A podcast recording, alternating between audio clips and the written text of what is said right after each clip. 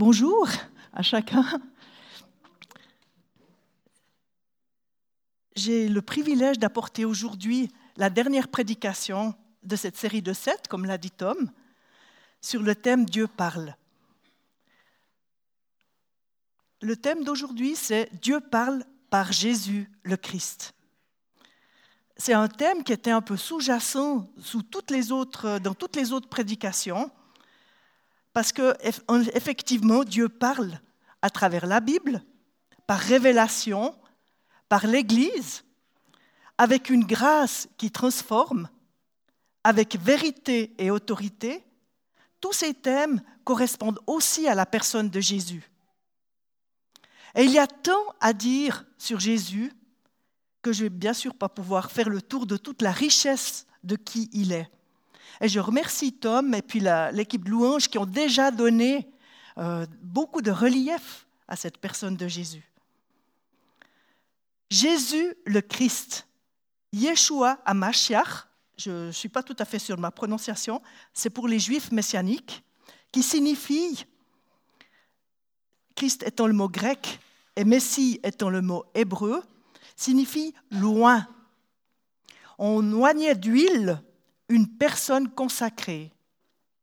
Les prêtres hébreux et les rois, dans la période de l'Ancien Testament, étaient loin, c'est-à-dire on le faisait avant qu'ils entrent en fonction.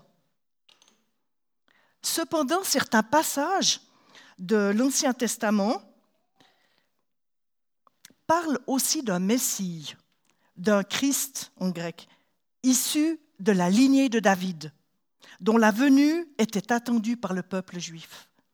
Ce Messie devait amener une ère de paix et de bonheur éternel à la fin des temps. C'est pour cette raison que la question des mages d'Orient, que je vais vous lire dans Matthieu 2, 1, touche tellement Hérode et les habitants de Jérusalem. Jésus étant né à Bethléem en Judée, au temps du roi Hérode, voici les mages d'Orient arrivèrent à Jérusalem et dirent Où est le roi des Juifs qui vient de naître? Car nous avons vu son étoile en Orient, et nous sommes venus l'adorer. Le roi Hérode, ayant appris cela, fut troublé, et tout Jérusalem avec lui. Il assembla tous les principaux sacrificateurs et tous les scribes du peuple, et il s'informa auprès d'eux du lieu où, le Christ devait naître. Ils lui dirent, à Bethléem, en Judée, car voici ce qui a été écrit par le prophète, ici il s'agit de Michée, Et toi, Bethléem, terre de Juda, tu n'es certes pas la moindre d'entre les principales villes de Juda, car de toi sortira un chef qui paîtra Israël, mon peuple. Les Juifs savaient donc que leur Messie naîtrait à Bethléem. Dieu parle par Jésus, le Christ, loin. Il est au cœur de la Bible, parole de Dieu. Le Christ est à la fois prophète, sacrificateur et roi. Il devait être roi, mais non pas avec de l'huile, mais par le Saint-Esprit. Jésus était déjà présent lors de la création du monde avec Dieu et le Saint-Esprit. Il fait partie de la Trinité et il jouissait ainsi d'une profonde communion, d'une profonde intimité avec Dieu et le Saint-Esprit. Paul le confirme dans 1 Colossiens, versets 15 à 17. Le Fils est l'image du Dieu invisible, le premier-né de toute création de toute la création, car en lui ont été créées toutes les choses qui sont dans les cieux et sur la terre, les visibles et les invisibles. Trône, dignité, domination, autorité. Tout a été créé par lui et pour lui. Il est avant toute chose, et toute chose subsiste en lui. Puis, lors de la chute, liée à la désobéissance d'Adam et d'Ève, Dieu dit au serpent, au chapitre 3 de la Genèse, verset 15, Je mettrai de l'inimitié entre toi et la femme, entre ta postérité et sa postérité. Celle-ci t'écrasera la tête et tu lui blesseras le talon. Là, il y a déjà une prophétie de l'œuvre que Jésus accomplira et de sa victoire sur l'ennemi. Dieu met déjà dans la Genèse, au début de la Genèse, en route le plan du salut. L'ennemi ne pourra que le blesser, car la résurrection de Jésus est plus forte que la mort, et Satan aura la tête écrasée. Sa défaite est déjà annoncée.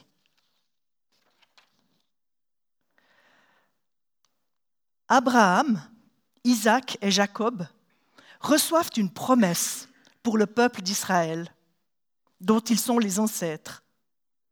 Elle concerne aussi le Messie qui fait partie de leur postérité.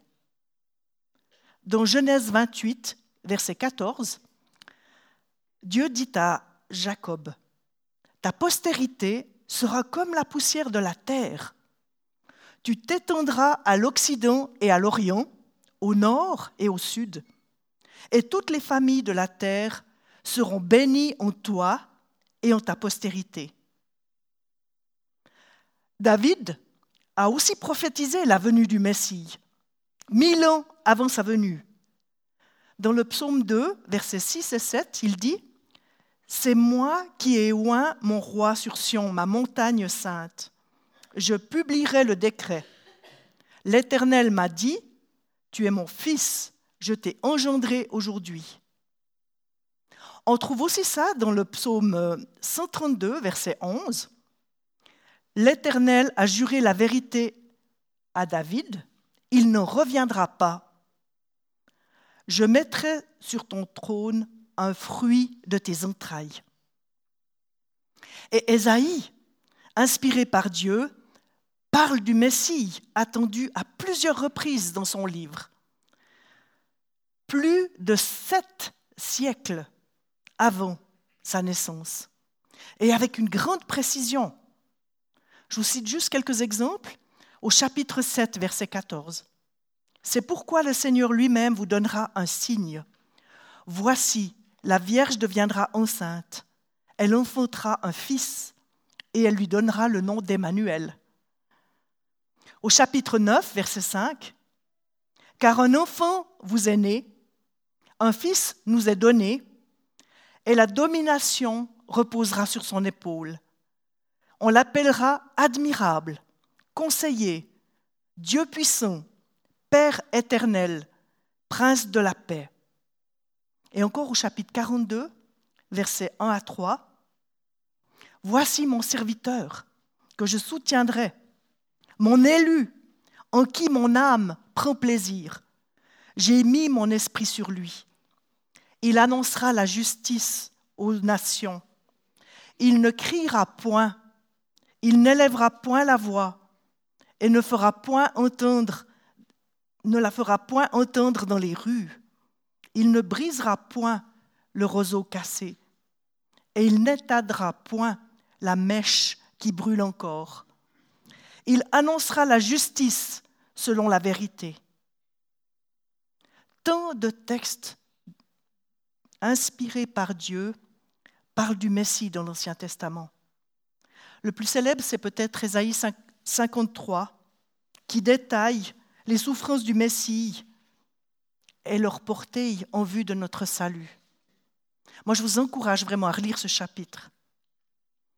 Au travers de tout cela, on voit que Dieu a préparé son peuple, Israël, et les nations ensuite à recevoir son Fils bien-aimé, Dieu ne pouvait rien nous donner de plus précieux. Jésus est à la fois pleinement Dieu et pleinement homme. Lors de sa venue sur la terre, il a pleinement accompli toutes les prophéties le concernant. Et ça a déjà commencé à sa conception. Je vous lis Matthieu 1, les versets 18 à 24.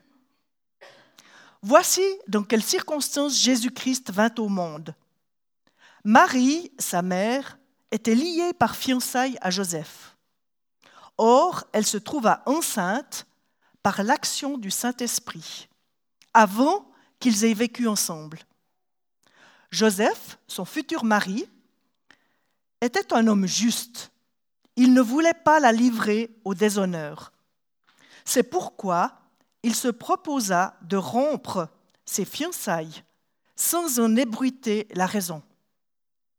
Il réfléchissait à ce projet quand un ange du Seigneur lui apparut en rêve et lui dit, Joseph, descendant de David, ne crains pas de prendre Marie pour femme, car l'enfant qu'elle porte vient du Saint-Esprit. Elle donnera naissance à un fils, tu l'appelleras Jésus. C'est lui, en effet, qui sauvera son peuple de ses péchés. Jésus, ça veut dire Dieu sauve. Tout cela arriva pour que s'accomplisse cette parole du Seigneur transmise par le prophète. Voici, la jeune fille vierge sera enceinte. Et elle enfantera un fils que l'on appellera Emmanuel, ce qui veut dire Dieu avec nous. À son réveil, Joseph fit ce que l'ange lui avait commandé et prit sa fiancée pour femme. Mais il n'eut pas de relation conjugale avec elle avant qu'elle ait mis au monde un fils auquel il donna le nom de Jésus. Jésus est né d'une femme juive et de l'Esprit Saint.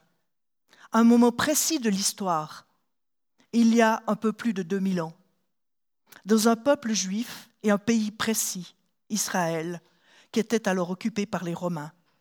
C'est un fait historique.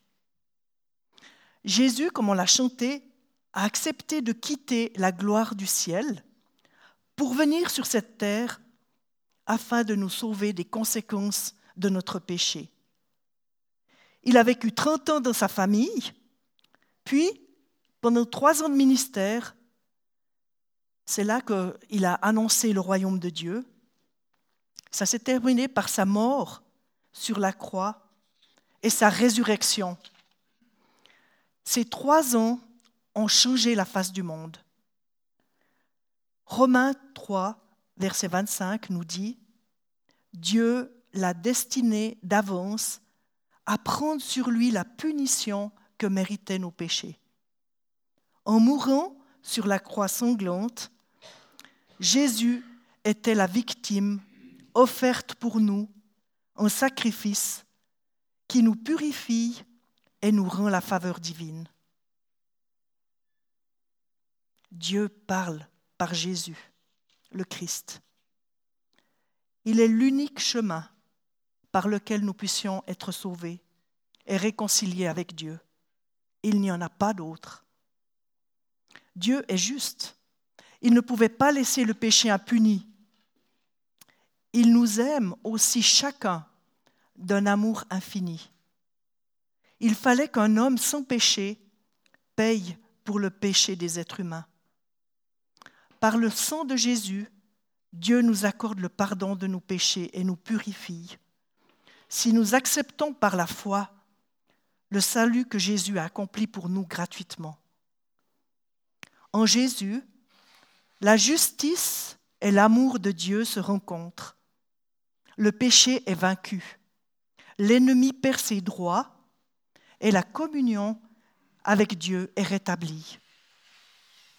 Jésus est le chemin, la vérité et la vie. Il n'est pas un chemin, il est le chemin. Il n'y en a pas d'autre. Jésus est ressuscité. Il n'est pas resté au tombeau. Et je me souviens que pour moi, c'était un choc le jour où j'ai réalisé, Jésus, il est ressuscité, mais il n'est pas mort après. Dans ma tête, c'était comme si Jésus, super, il est ressuscité, mais j'avais comme l'impression que c'était fini après, que, comme s'il était mort une deuxième fois. Et le jour où j'ai réalisé, mais Jésus est ressuscité, mais ça veut dire qu'il est vivant aujourd'hui. Aujourd'hui, 3 décembre 2017, Jésus est vivant. Et je peux parler avec lui, je peux avoir une relation avec lui. Et ça, ça, ça a été une révélation pour moi. Il est ressuscité.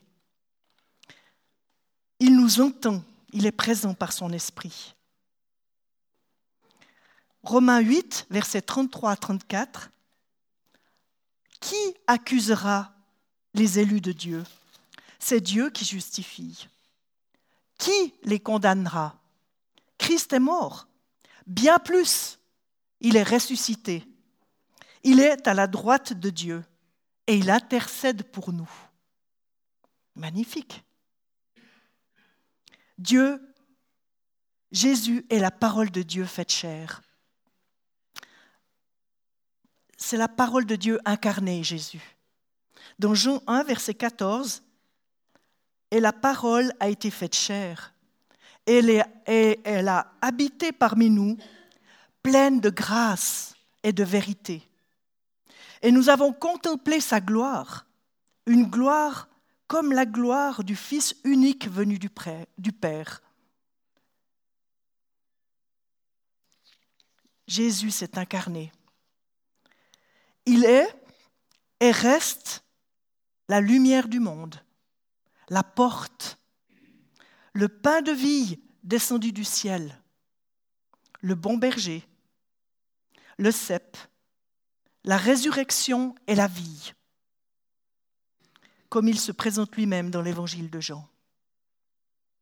Il nous parle et nous révèle le royaume de Dieu. Nous avons tout pleinement en lui, nous dit Colossiens 2, verset 10. C'est d'ailleurs notre verset de mariage. Et j'ai l'impression de ne pas avoir fini d'en découvrir la profondeur. Nous avons tout pleinement en lui. Beaucoup d'hommes de toute religion ont admiré Jésus au cours des siècles. Gandhi, par exemple, un hindou non violent qui mourut assassiné en 1948, admirait beaucoup Jésus et il aimait particulièrement lire le Sermon sur la montagne. Les musulmans aussi reconnaissent en Jésus un prophète, mais ils refusent le fait qu'il soit le Fils de Dieu et qu'il soit mort sur la croix. Dieu parle par Jésus, le Christ, le Messie. Mais l'accepter me demande un pas de foi. Est-ce que je vois simplement en lui un grand homme? Ou est-ce que j'accepte qu'il soit l'unique solution à mes péchés? Car il les a payés à ma place sur la croix. De ce choix dépend ma vie éternelle. Croire que Jésus est le Messie est le choix qu'ont fait les disciples de Jésus. Le Nouveau Testament en témoigne. Durant les premières décennies qui suivent la mort et la résurrection de Jésus, ils vont se constituer en petites communautés autour de deux fêtes qui sont claires pour eux. Jésus est le Messie attendu par les Juifs, il est ressuscité et il est apparu à de nombreux témoins après sa résurrection, avant de monter au ciel lors de l'ascension, où il siège maintenant à côté de Dieu. Il découvre ensuite que ce salut est pour les hommes du monde entier, par Pierre d'abord, puis avec Paul. Mais Dieu continue de nous parler par Jésus le Christ.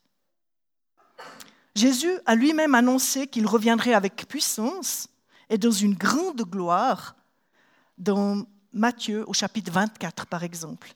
Et il y a, c'est un événement à venir bien sûr. Et il y a beaucoup de textes qui parlent de la seconde venue de Jésus.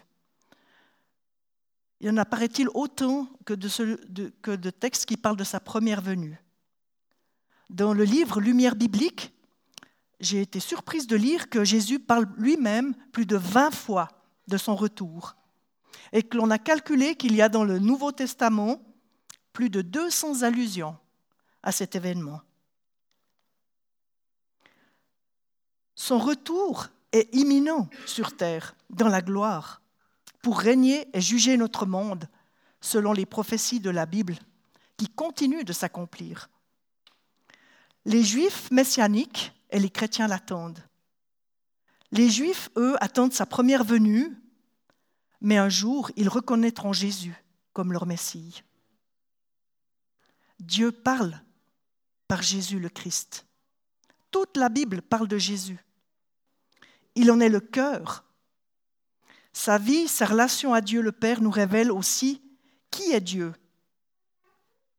Dieu parle par Jésus, mais la question est maintenant, quelle réponse est-ce que je vais lui donner? Jusqu'où est-ce que je suis d'accord d'aller avec lui? Est-ce que j'ai reconnu mon état de péché, ma perdition sans Dieu? Est-ce que j'ai accepté par la foi que seul Jésus peut me sauver? Par son sacrifice à la croix Si c'est le cas, je suis enfant de Dieu, adopté par lui en Jésus. Mon nom est alors inscrit dans le livret de famille du ciel. Comme on a un livret de famille sur la terre, ben, il inscrit notre nom dans son livret du ciel.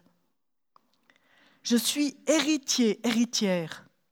Les richesses de Dieu sont à ma disposition pour que je le glorifie.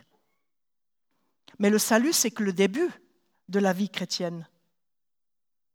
Dieu désire qu'on n'en reste pas là. Autrement, ce serait comme rester sur le seuil d'une nouvelle maison sans aller la découvrir vraiment. Romains 8, 29 nous dit, En effet, ceux que Dieu a choisis d'avance, il a aussi décidé d'avance de les faire ressembler à son Fils. Ainsi son Fils sera l'aîné d'une grande famille. Jésus est le premier-né d'un grand nombre de frères et de sœurs que nous sommes. Dieu désire devenir notre Seigneur afin que nous ressemblions toujours plus à Jésus. Cela implique que nous lui donnions toute autorité sur notre vie, que nous nous offrions librement à lui et que nous nous laissions transformer par lui selon ce qu'il nous montrera. Romains 12, versets 1 à 2, nous dit Je vous exhorte donc, frères, par les compassions de Dieu, à offrir vos corps comme un sacrifice vivant, saint et agréable à Dieu, ce qui sera de votre part un culte raisonnable. Ne vous conformez pas au siècle présent, mais soyez transformés par le renouvellement de l'intelligence afin que vous discerniez quelle est la volonté de Dieu, ce qui est bon, agréable et parfait. Pour que Dieu nous transforme, parfois il doit enlever certaines choses. Ça implique aussi de l'émondage. Mais son but, c'est qu'on porte plus de fruits. C'est aussi pour cela que Dieu veut changer dans nos vies tout ce qui ne l'honore pas. Il veut nous libérer, nous guérir, afin que nous ressemblions toujours plus à Jésus le Christ. Et ça amène la paix et la joie dans nos cœurs quand on vit cela. Jésus continue de fasciner des hommes, des femmes, plus de 2000 ans après sa venue sur la terre.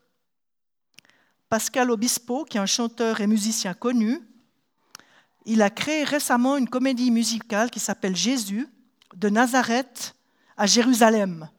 Elle tourne d'ailleurs encore en ce moment.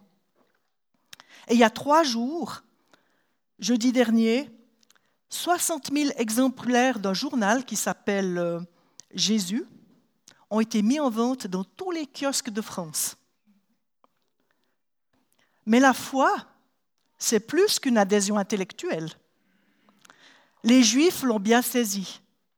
Eux qui pensent que l'on a compris que ce qu'on met en pratique. Dieu veut toucher notre vie, nous transformer toujours plus à l'image de son Fils, mais avec notre collaboration. C'est possible grâce au Saint-Esprit et à notre obéissance. cet esprit que nous brillerons de la présence de Dieu dans notre monde, qui en a tellement besoin, et que nous glorifierons Dieu. Dieu parle par Jésus, le Christ, mais il aimerait aussi parler par la vie et la parole des chrétiens. Jésus était parfaitement cohérent dans ses paroles et ses actes. Et je crois que le monde a soif de voir aussi cela chez les chrétiens. Parce que ça parle de Dieu. Hier soir, il y en a plusieurs peut-être parmi vous qui étaient à un souper à Sonsbo où il y avait un, médecin congolais, euh, gynécologue, qui a renoncé à une carrière en France où il aurait pu rester pour retourner au Congo et puis s'occuper d'une région un peu perdue au centre du Congo où il y a 2 euh, millions d'habitants, 300 000 femmes à peu près qui sont en âge de procréer et où il est le seul gynécologue. Et il a vraiment fait ça comme un témoignage et parce qu'il a compassion euh, des, gens. Et ça, c'est un signe concret pour moi aussi de, cet amour et de, cette parole incarnée que les chrétiens peuvent aussi apporter. Pour terminer, j'aimerais juste apporter encore trois éléments euh, pour peut-être nous aider à, savoir comment commencer à toujours plus glorifier Dieu dans notre vie. Le premier élément, je crois que c'est déjà d'accueillir notre identité de fils et de fille de Dieu au plus profond de nous-mêmes. Tout commence par là. C'est important que nous sachions que nous sommes fils et filles de Dieu en premier. C'est une grâce que Dieu nous donne quand on accueille Jésus dans nos vies. On ne la mérite pas. Et ça ne dépend pas de nos émotions ou de nos pensées. Nous avons simplement à la recevoir dans la confiance et la reconnaissance, sachant que Dieu pose sur nous un regard bienveillant. Jésus a été attesté par Dieu lors de son baptême. Dans Matthieu 3, 17, et voici une voix se fit entendre des cieux, fit entendre des cieux ces paroles. Celui-ci est mon fils bien-aimé, en qui j'ai mis toute mon affection. Mais de la même manière, Dieu veut nous attester chacun en disant, celui-ci est mon fils bien-aimé, celle-ci est ma fille bien-aimé, en qui j'ai mis toute mon affection. Celui qui accuse, dévalorise, rabaisse, juge, c'est l'ennemi, c'est Satan. Mais Dieu, il nous voit toujours en devenir, il nous voit toujours avec de l'espérance. Il nous encourage à aller de l'avant en lui faisant confiance, quelles que soient nos erreurs ou notre passé. Réglons ce que Dieu nous montre. Recherchons de l'aide si c'est nécessaire, mais ne restons pas en dessous de ce que Dieu a prévu pour nous. Nous avons notre part à faire, mais Dieu veut nous accompagner, nous soutenir par son esprit. Et n'oublions pas cette parole qu'il nous a dite dans Luc 4, versets 18 à 19. Jésus dit, L'Esprit de Dieu est sur moi parce qu'il m'a oint pour annoncer une bonne nouvelle aux pauvres. Il m'a envoyé pour guérir ceux qui ont le cœur brisé, pour proclamer aux captifs la délivrance et aux aveugles le recouvrement de la vue, pour renvoyer libres les opprimés, pour publier une année de grâce du Seigneur. La source intarissable de son amour et de son esprit nous est offerte. Nous pouvons y aller autant de fois que nous en avons besoin. Ne nous en privons surtout pas. Un deuxième point, c'est qu'on peut continuer de grandir en apprenant par le modèle. Si vous regardez les enfants, ils apprennent beaucoup par imitation. Jésus, il est notre modèle. Et nous sommes appelés à être comme des enfants, à apprendre de lui aussi, par imitation. Et une des premières choses qu'on voit, c'est que Jésus était dirigé par l'Esprit. Son esprit était constamment en contact avec le Saint-Esprit. Jésus, il a eu des émotions il a eu des pensées fortes, mais ce ne sont jamais elles qui ont dominé sa vie sur la terre. Sa volonté était toujours soumise en premier à Dieu. Et son désir profond était que la volonté de Dieu s'accomplisse sur cette terre. C'est ainsi qu'il a glorifié le Père. Dieu puisait sa force, Jésus pardon, puisait sa force dans la prière, l'écoute et la communion avec son Père. Et je crois que c'est aussi là qu'on puisera notre force, dans cette écoute, dans cette prière, dans cette communion avec Dieu. Vivre dans la dépendance de Dieu a donné à Jésus une grande liberté face aux attentes des hommes. Il ne s'est jamais laissé influencer par elles. Et si sur ce chemin d'obéissance nous tombons à nouveau dans un vieux travers, ben demandons pardon à Dieu, relevons-nous et reprenons la marche. C'est un apprentissage. Et en acceptant de se relever, de continuer la marche, on va grandir en maturité. Quand un enfant apprend à marcher, on compte ses pas, on compte pas ses chutes. Et je crois que c'est la même chose pour Dieu avec nous. Il compte nos pas, il compte pas nos chutes. Il nous encourage à nous relever. Hébreux 5, 8 nous dit Jésus a appris, bien qu'il soit fils, l'obéissance par les choses qu'il a souffertes. Même dans nos souffrances, le Seigneur peut nous rejoindre et continuer de nous former. Et c'est ainsi aussi qu'on peut vivre ce toute chose concourt au bien de ceux qui aiment Dieu de Romains 8, 28. Hein. Dieu peut faire de bonnes choses même au travers de ce qui est difficile dans nos vies. Il y a là une espérance. Moi, je pense que les moments où j'ai le plus grandi avec Dieu, ce n'était pas directement dans les moments de souffrance, parce que là, j'étais souvent bien déstabilisée, mais après, quand j'ai continué de m'accrocher au Seigneur, c'est là que j'ai vu que ça avait mis des racines plus profondes dans ma vie. Et je crois que c'est valable pour tout le monde, ça.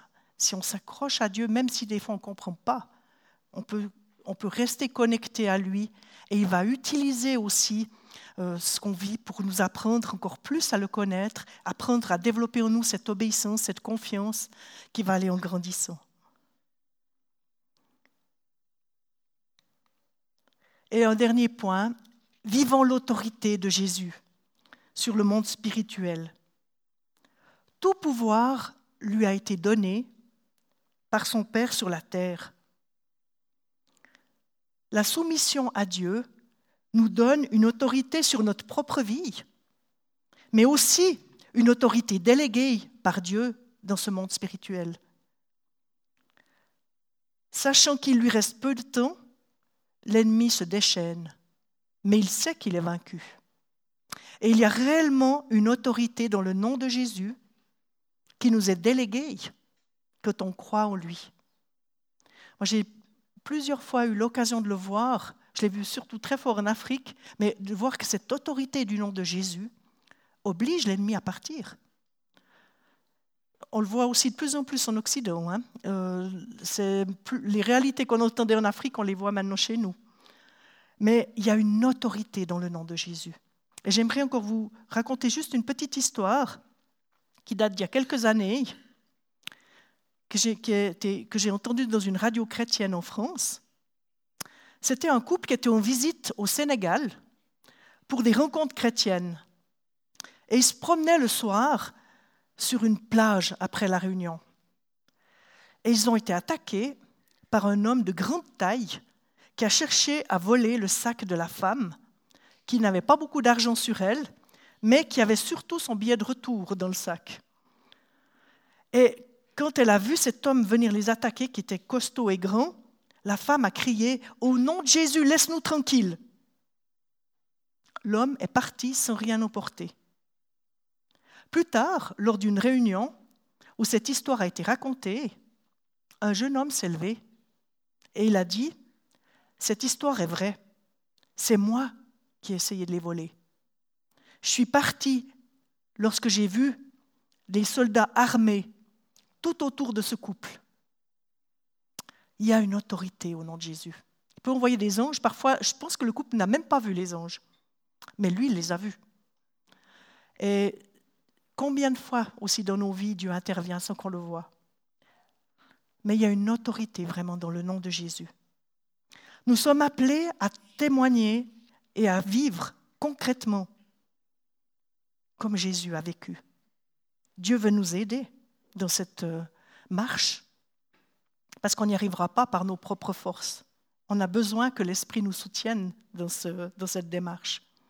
On a aussi besoin d'avoir des frères et des sœurs qui sont autour de nous, de l'Église aussi, et du corps du Christ, pour rester aussi dans ce que Dieu veut pour nous, pour être encouragés aussi quand c'est plus difficile. Nous fêtons cette année les 500 ans de la Réforme, où l'importance des Écritures, de la foi, de la grâce, du Christ, et pour la gloire de Dieu seulement, ont été clairement réaffirmés. Pour la gloire de Dieu seulement, me semble le point qui a été le moins exploré jusqu'à aujourd'hui. C'est actuel et révolutionnaire en Occident, où l'épanouissement personnel, la réussite personnelle, le bien-être personnel sont tellement prônés. Suis-je prêt à aller à contre-courant de cette tendance? La réforme d'aujourd'hui sera-t-elle celle de cœurs qui écoutent Dieu et lui obéissent avec confiance à l'image de Jésus, le Christ, pour la gloire de Dieu seulement? Amen.